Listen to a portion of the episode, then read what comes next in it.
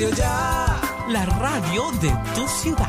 1430 AM. Son las 12 con 29 minutos. El siguiente programa es responsabilidad de sus realizadores.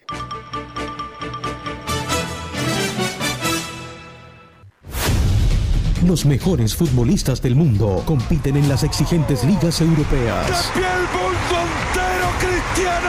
Desde Portugal hasta la Bundesliga alemana. De España hasta el calcio italiano. De Francia a la Premier League de Inglaterra. Daniel Solano, Oscar Imitola, Pedro Yepes, Andrés Galindo y Jacobo Carrascal. Tienen toda la información, opinión, novedades, estadísticas, transferencias, actividad de los colombianos en el exterior, Junior, la Liga Betplay y lo más importante de la Copa Libertadores. Comienza, Comienza Fútbol para Todos. Compartimos la pasión. Bienvenidos, muy buen mediodía, fútbol para todos con ustedes, un lunes más, una semana más, Jacobo Carrascal quien los saluda, feliz de estar con ustedes y que nos estén acompañando un día más lleno de muchísima información, muchísimos resultados, partidos que se vienen esta semana, eliminatorias, información de los colombianos, de la selección Colombia y muchísimo más. Esto es Fútbol para Todos. Nos escuchan a través de Radio Ya AM 1430, los canales de YouTube y de Facebook de Todos Juegan, como también en nuestro canal de Twitch, Fútbol para Todos Corre. Recuerden que para estar informados y actualizados de toda la información nacional e internacional del fútbol, nos pueden seguir en Instagram. De igual forma, Fútbol para Todos Co. Quienes me acompañan, como siempre, Daniel Solano, Oscar Imitola, Pedro Yepes, Andrés Felipe Galindo y en la operación técnica, Jorge Pérez. Muchachos, buen mediodía, buen lunes. Un lunes, como lo dijimos el viernes con respecto a Junior, con desazón. Hay que ver cómo vemos el vaso. Si medio lleno, medio vacío. Colombia sigue dentro de los cinco. Reinaldo Rueda está invicto en eliminatorias, pero sin duda una Colombia que no convence, que no se ve fuerte, que pierde puntos más que gana puntos y que, ojo, no nos vaya a pesar después para clasificar al Mundial. Una Colombia que empató con Paraguay, que empató con Bolivia, como lo dijimos el viernes, que lleva dos puntos de los siete que dijimos que tenía que hacer, hoy en día con un margen solo de cinco, y que nos aferramos a lo que tanto marcó Pedro alguna vez, hay que ganar de local. Vital e importantísimo ganar el jueves contra Chile, sumar de a tres y que Colombia empiece a remontar, no solo a hacer goles, sino lo que tanto venimos criticando, parece Junior. Una defensa muy inestable, una saga de centrales con muchas dudas. Y cuando tanto hablábamos de Davinson, que era el hombre que más aferraba a la titularidad, volvemos a, caer en debate. Obviamente no es por condenar a nadie, pero sin duda la selección Colombia tiene muchísimo por mejorar y sin duda Reinaldo Rueda tiene muchísimo por demostrar. Daniel Oscar, ¿cómo están? Buen mediodía. Hola Jacobo, ¿cómo estás? Eh, buen mediodía para ti y todos los oyentes. Eh, ayer Colombia se salvó, se salvó, para mí se salvó porque nos salvó el VAR. El VAR ayudó a Colombia justamente dándonos un penal que no había pitado el árbitro y después cancelando la roja a Barrios que efectivamente no era roja. Y también nos salvó el empate entre Ecuador y Chile, que nos, que nos dio esa oportunidad de, de, empatar, de poder empatar con Paraguay y que si le ganamos a, Chile el partido del jueves, componer caja. Oscar. Jacobo, compañero, buen mediodía para todos, feliz de estar acá nuevamente. Yo quiero que eliminemos esa falsa idea del invicto, porque son más los puntos perdidos que los puntos ganados en las últimas fechas. Y también, como bien lo marcan ustedes dos, agradezcamos que estas eliminatorias están siendo parejas para abajo, que hay muchos empates. Eh, nuestros rivales directos se van sacando puntos entre ellos y eso nos permite seguir estando en una posición más o menos cómoda de repechaje a dos puntos de, de salir de la misma. Entonces agradezcamos que las eliminatorias están siendo parejas para abajo. Pedrito Yepes desde Valledupar. Pedro, ¿cómo estás? No tenemos a Pedro. Bueno, ya vamos a estar en comunicación. Ya vamos a tener comunicación con Pedro desde Valledupar, siempre apoyándonos Pedrito con, con sus opiniones y sus análisis con respecto al fútbol. Como lo decían ustedes, la realidad es que eh, otra manera también de verlo de pañitos de agua tibia, por así decirlo, son los resultados que se han dado a lo largo de estas dos fechas, favorables para Colombia. Eh, dejándonos todavía con vida, incluso todavía dentro de los cinco, en este momento de repechaje, pero bueno, igual dentro de los cinco posibles clasificados al Mundial. Vamos a estar hablando más adelante también con respecto a lo que pasó en Brasil, partido entre Brasil y Argentina que no se jugó, como bien se sabe, con muchísima polémica, muchísimas cosas para hablar con respecto a eso. Y bueno, ¿qué les parece si, si repasamos tabla, Dani? Tenemos tabla Aquí tengo la tabla de posiciones. Vamos a desglosar la tabla, a ver cómo quedó este partido luego de, ocho partidos jugados.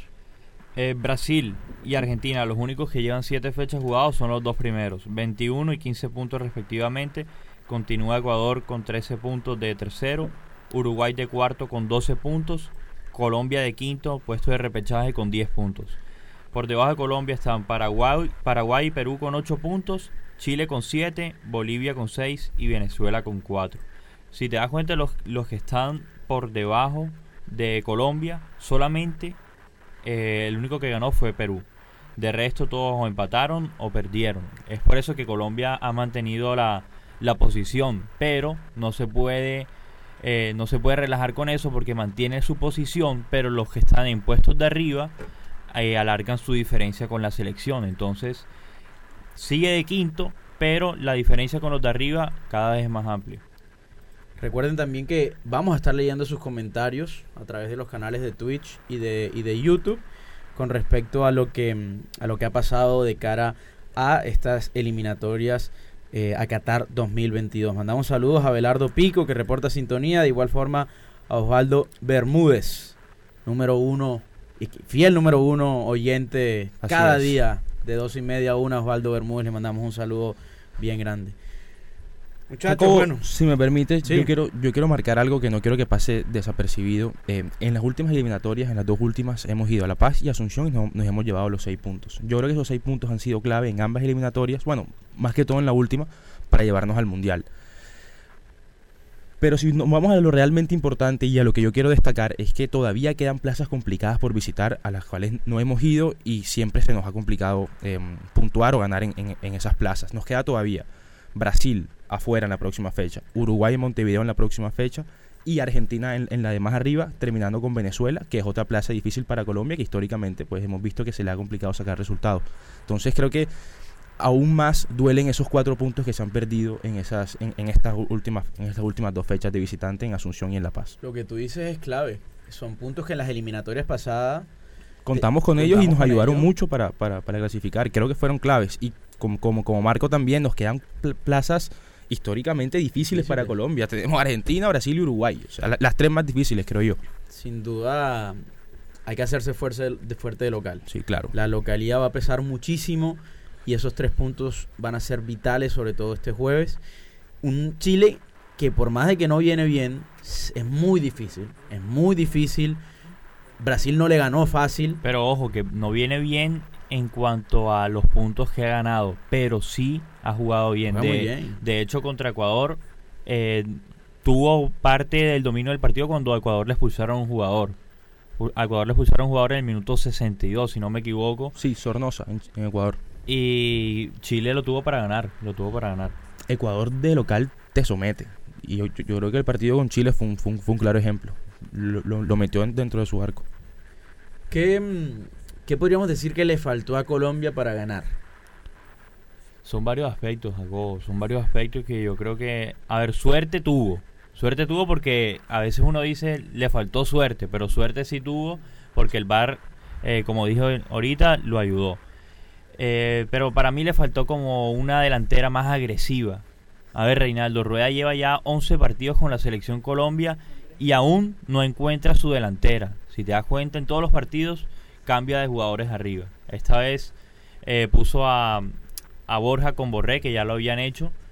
Eh, el partido pasado puso a Roger Martínez. Sigue todavía sin encontrar esa delantera, que me parece que le falta esa agresividad en el frente para, para cometer más goles, porque no, no, no hacen goles, no hacen goles. Abro, abro esta pregunta y le doy paso a Andrés Felipe y a Pedro que ya nos acompañan. Reinaldo Rueda no, no repite equipo. No repite, no repite equipo. ¿Estamos o no estamos de acuerdo con esa rotación? Andrés Felipe, Pedro, ¿cómo están? Jacobo, muy buenas tardes a ti, a todos los compañeros y a todos los que nos escuchan. Ahí te escuchamos, Pipe. Reinaldo Rueda no repite equipo, pero tampoco es que juegue muy bien. Eh, es lo único que tengo por decir por ahora, la verdad. No, no sé si la rotación sirve o no, pero todo lo que ha hecho, la verdad, a mí no me ha sorprendido, no me ha dejado, digamos, impactado. Creo que el mejor partido de la selección Colombia desde que lo tiene Rueda pudo haber sido ayer. Creo que ayer vi cosas que no vi en el resto de partidos, pero bueno, un uno a uno en Paraguay.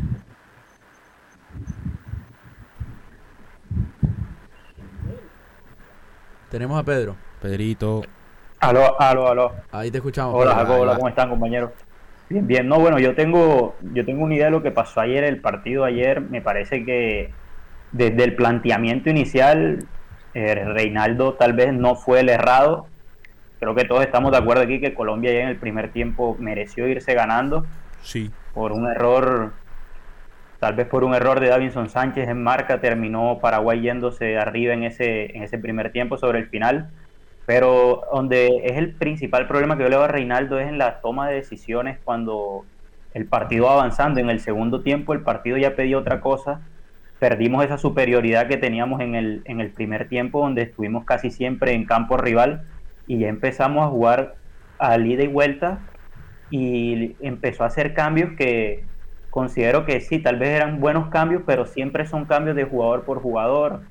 Ayer tal vez el partido pedía a un Juan Fernando Quintero, un jugador que se pudiera asociar más con Juan Guillermo Cuadrado, que se veía que él estaba solo intentando, intentando buscar esa jugada en ofensiva para la selección.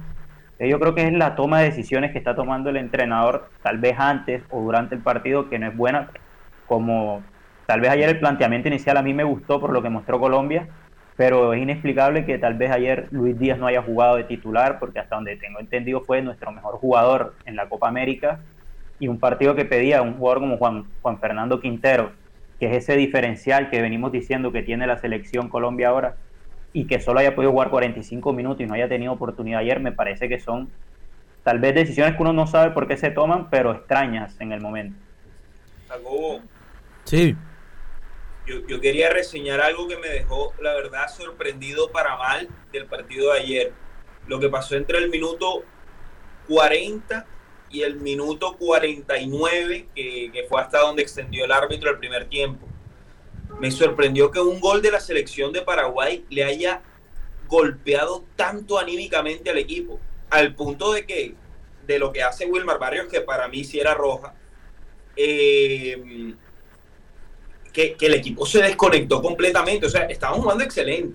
Y Paraguay estaba aguantando el partido, estaba aguantando el cero, con Anthony Silva figura. Me parece que lo- Colombia lo estaba haciendo muy bien, pero que el gol, que aparece también por una virtud enorme de, de Oscar Romero y una falencia defensiva de Davinson Sánchez, le haya costado tanto a Colombia como para el bajón anímico que sufrió. Esos últimos nueve minutos Colombia no lo jugó. O sea, se desconectó completamente, dejó de intentar lo que estaba haciendo. Y creo que la mejor noticia en ese momento fue que se acabara el primer tiempo. Además de la excelente noticia que era seguir teniendo 11 hombres después de que el árbitro corrigiera la roja de Wilmer. Pero, pero sí me sorprendió ese, ese bajón. Y también me sorprendió el bajón que vino después del gol de cuadrado, que dejamos de intentar, dejamos de buscar el partido. Teniendo en cuenta que vienes de empatarle a Bolivia, que deberían ser tres puntos, y estás jugando en Paraguay, donde además los otros resultados se te están complicando porque hay que decirlo, Jacobo, a esta altura de eliminatoria, a la mitad de la eliminatoria, Colombia está más afuera que adentro. Se le están complicando resultados que son fáciles. Fáciles entre comillas, porque en las eliminatorias sudamericanas nada es fácil, pero se le están complicando resultados que no deberían complicarse. Se están cerrando empates que, de- que son partidos que deberíamos ir a ganar eh, o intentar a ganar dependiendo del contexto. Y creo que el contexto ayer era más favorable para Colombia. Profesor Galindo, pero a mí no me parece que después del, del empate de Colombia, Colombia se haya echado para atrás. Incluso cuando en los últimos minutos Colombia tenía todas las de ganar y Paraguay era el que estaba encerrado atrás. Estaban cansados, se les notaba. Yo sí noté cierto No, conformismo. Yo, yo estoy de acuerdo con Tejas también. Yo también, yo sí noté cierto Sí. conformismo de la selección luego del empate. No sé si porque es un mal colombiano de siempre conformarse o bajar la guardia cuando ya se consigue el empate o, o el, el- el objetivo próximo. Pero, pero sí sentí que la selección Tal- bajó un poquito de, de- de tensión cuando logró el empate.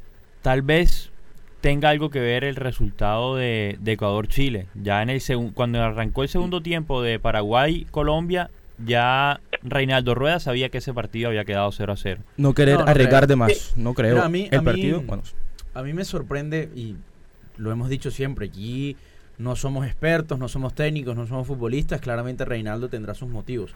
Pero yo me, me cuesta creer que ayer estuviese en cancha jugadores como Sinisterra, que, que por cierto jugó bien, bien, me parece jugó bien, jugó pero bien. no, no, no voy a eso.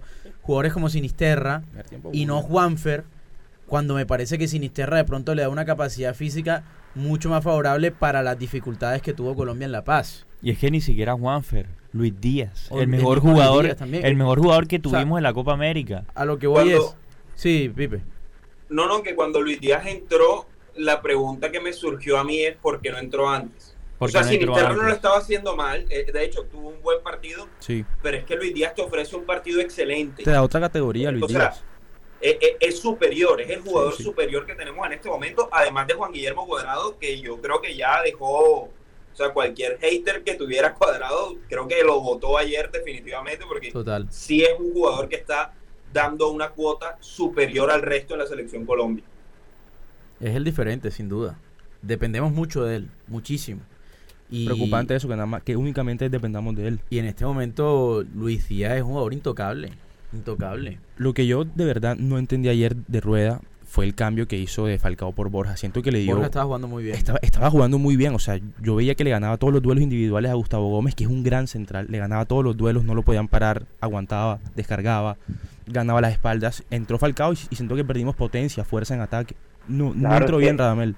El cambio era Falcao, el Falcao no es el mismo de antes tampoco, no es ese Falcao que en las eliminatorias a Brasil lo poníamos en la delantera y se, se peleaba con todos, ya él se pelea con Gustavo Gómez, lo, que ya está cansado, por así decirlo, después del partido que hizo, pero Falcao ya no te aporta eso, Bueno. Borja y Borré son excelentes pivoteadores, aguantan mejor el balón, ya Falcao no, Para, tú veías que le costaba Incluso- pelear. para meter a, a Incluso Falcao. Pedro, si Falcao entraba pero no salía Borja. Hubo Una jugada Ese de cambio. Falcao Claro, puntual, que pivoteó, la recibió y tiró un pase entre líneas que ningún otro delantero nueve de todos los que están convocados puede hacer. Que recibió cuadrado y remató, no sé si bloqueó un defensa o Bloqueó tapó defensa, Anthony sí. Silva.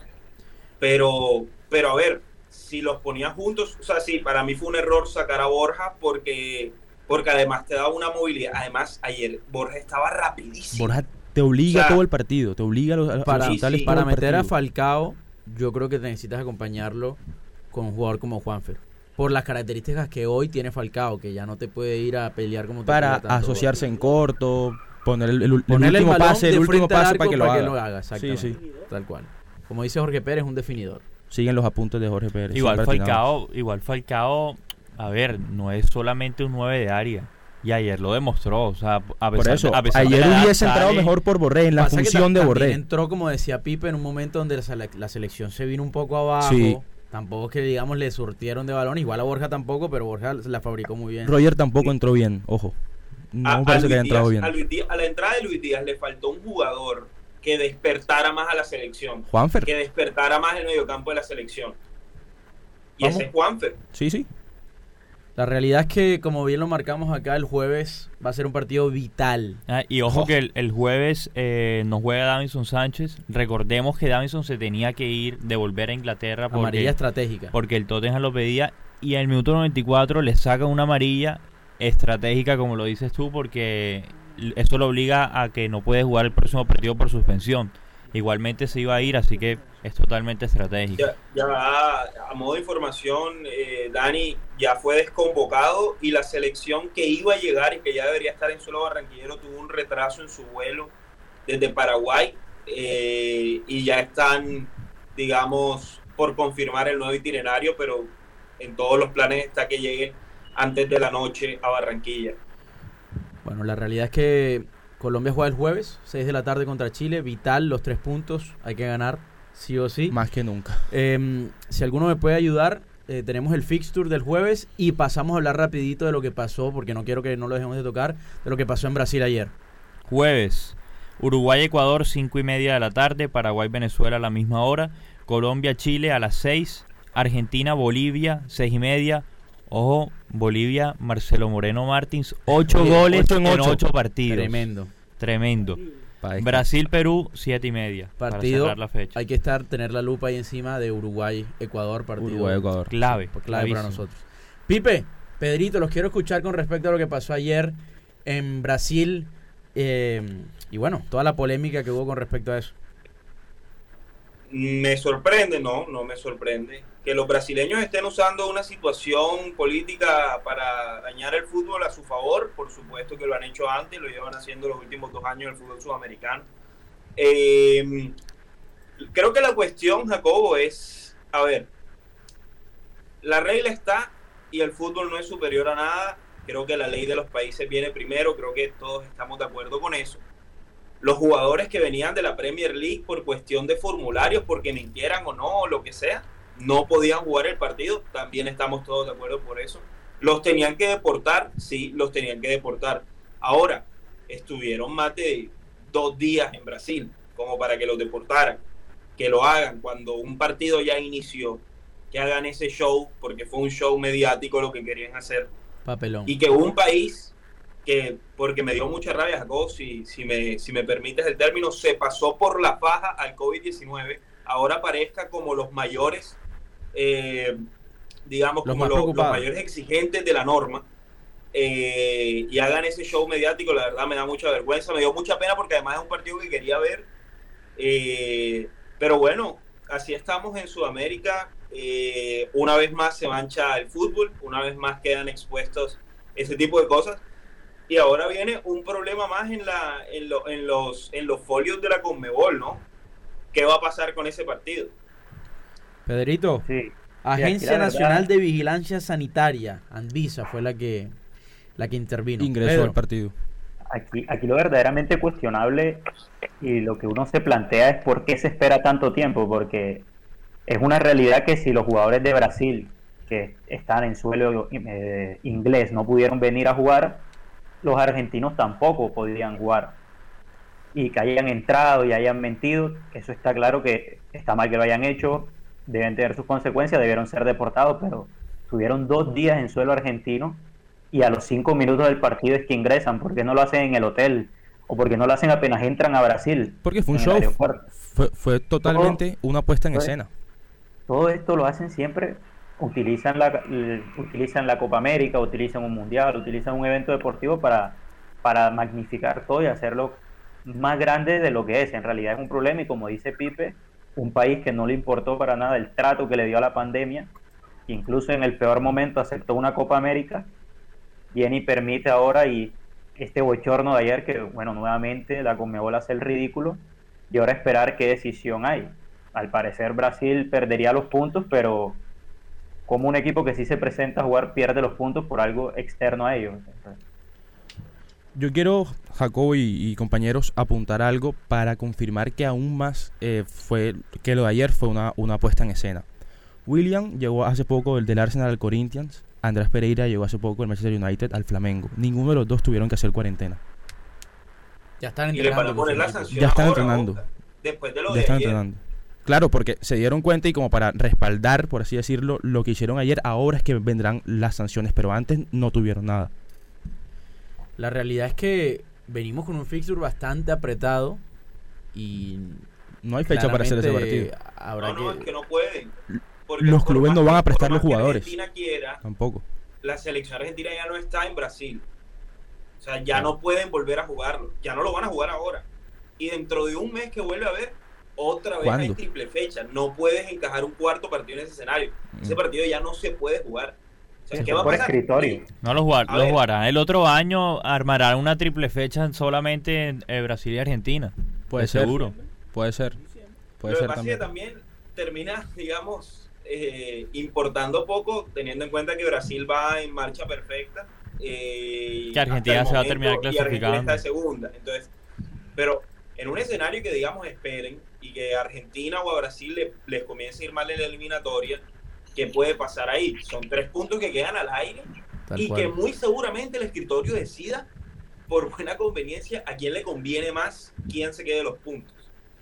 Eh, entonces, a ver, tocará esperar a Jacobo, pero la verdad, bochorno lo de ayer. La FIFA tiene tres días para, para decidir qué va a hacer con este partido, a modo de información, tiene tres días. Estaremos esperando entonces al margen de lo que suceda con esto, si reparten los puntos, si le dan los puntos a Brasil, Argentina, si se vuelve a jugar el partido. La verdad es que yo, como lo dijo Pipe, creo que influye mucho también la situación actual de ambos. Ambos, están muy cómodos. Miremos la tabla, tienen un partido menos y siguen siendo los punteros. Em, no han perdido ni un solo partido. No han perdido ni un solo partido. Em, pero la realidad es que como, como espectáculo es bochornoso, es muy lamentable que sucedan estas cosas. No puede ser que una vez iniciado el partido intervenga esta institución para frenarlo. Estamos todos de acuerdo de que aparte estuvo mal de parte de la forma como lo hicieron pero también estuvo muy mal la forma en cómo se, digamos, se llevó a cabo el procedimiento. Sobre todo también, como lo dijo Pipe, llevaban, si no me equivoco, 60 horas llevaban en el país. 60 horas. Y que no lo hayan hecho ni en el aeropuerto, ni en los hoteles, ni en la concentración. algunos argumentos que surgieron fue, no, es que la orden de un juez llegó en ese momento. Por más que haya llegado en ese margen de dos horas, pudieron hacerlo en el hotel, a la llegada al estadio, a la salida a la en el vestuario. En un montón de oportunidades. Estaban esperando que el partido iniciara. Y estoy seguro, Jacobo, y me atrevo a mojarme. Estaban esperando dañar el partido para que Argentina le quiten los puntos y lo gane Brasil. O sea, no, no le encuentro otra lógica a eso más allá del show mediático, perfecto. También hay tres puntos en juego y quisieron ganárselo como siempre. Yo también creo que ahí entra la, la cuestión del, del negocio. Hay, mucho, hay mucha plata en juego en ese partido también y ese partido tenía que arrancar, tenía que arrancar y, también pienso que pasa por ahí. Pedro. Sí, yo la verdad lo que venía pensando, yo decía que si nos vamos a la Copa Libertadores, hemos visto que muchos equipos argentinos que han llegado a Brasil los han retenido mucho tiempo revisándole documentos, que si los jugadores vienen con, con sus pruebas PCR, que si pueden entrar.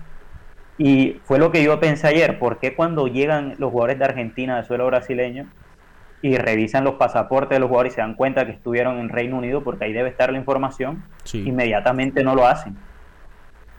Listo, sí, ellos llegaron y mintieron, porque al parecer mintieron en su formulario, pero igual ahí está el dato de que si estuvieron y salieron de Inglaterra.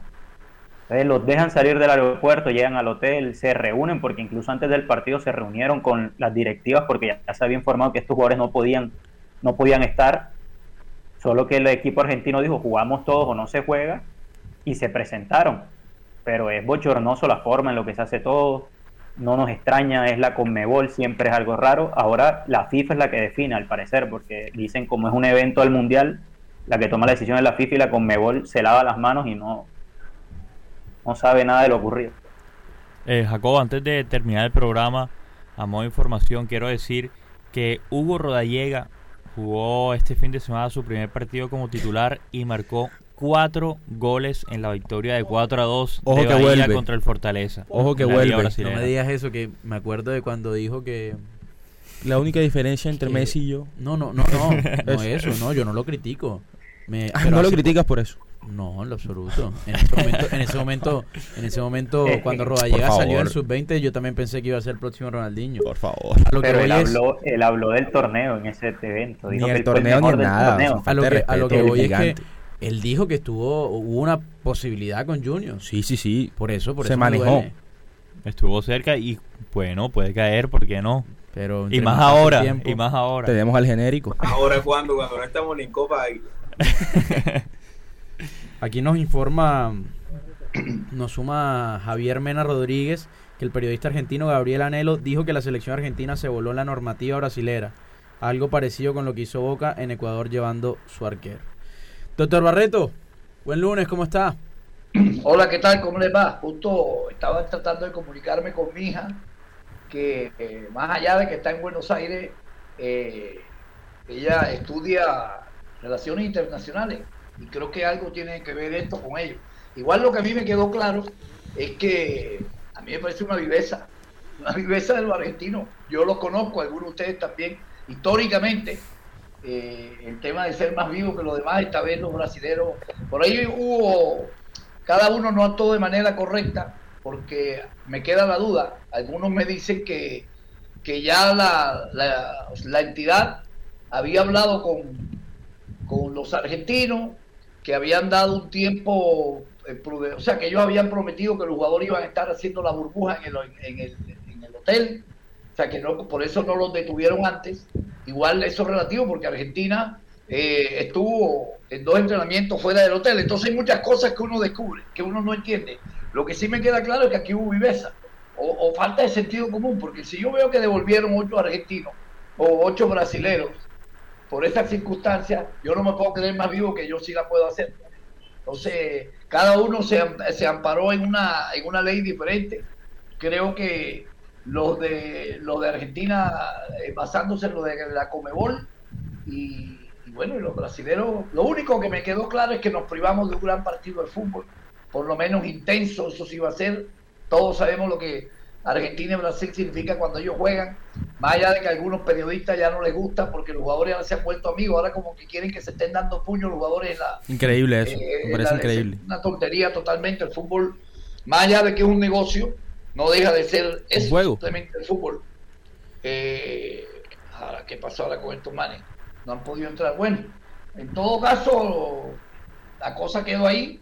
Ese es el balance que yo hago. Como aficionado me quedé con la ganas de ver un partidazo. Además que emotivamente me, veo más representado, representado no, voy por el lado argentino y era un momento sin igual de ambos equipos. Y ya eso no se va a volver a dar. Así que bueno, nos perdimos el partidazo. ¿No les parece a ustedes? Totalmente, como bien lo marcaba Pipe, era, estamos todas la expectativa, hombre, un domingo, dos de la tarde, Brasil-Argentina, los últimos finalistas de Copa América, una lástima para, Duró cinco el espectáculo, una lástima que se haya dado todo esto. Y aparte, la, la forma en, en cómo se dio con estos señores casi que entrando a, la brava al campo de juego, interrumpiendo el partido, incluso disputas con los jugadores argentinos, se dio un show mediático muy, muy, muy feo. Lo que pasa es que justo también había una jugada como de discusión en la cancha y uno llegó a creer que, que posiblemente el tema pasaba por, porque se estaban dando puños también en, la, en la que tanto así que el narrador dijo, se calentaron la banca. Entonces fue un momento de confusión que, que llevó a esto, pero bueno, yo creo que acá me está mi hija ya corrigiendo. Ahora voy a meter un ratico en el programa en otro, porque ya estamos sobre la una. Así que bueno, don Jacobo, despido a usted mientras yo me quedo un ratito acá. Por supuesto, bueno, muchísimas gracias a todos nuestros oyentes, como siempre. Recuerden que estamos todos los días en Radio Ya, desde las doce y media hasta la una. Le damos paso al doctor Barreto y a todos juegan. Muchísimas gracias. Esto fue Fútbol para Todos. Compartimos la pasión. Suena el pito y termina Fútbol para Todos. Lunes a viernes, 12 y 30 a 1 de la tarde, por Radio Ya. Fútbol para todos. Compartimos la pasión. la pasión.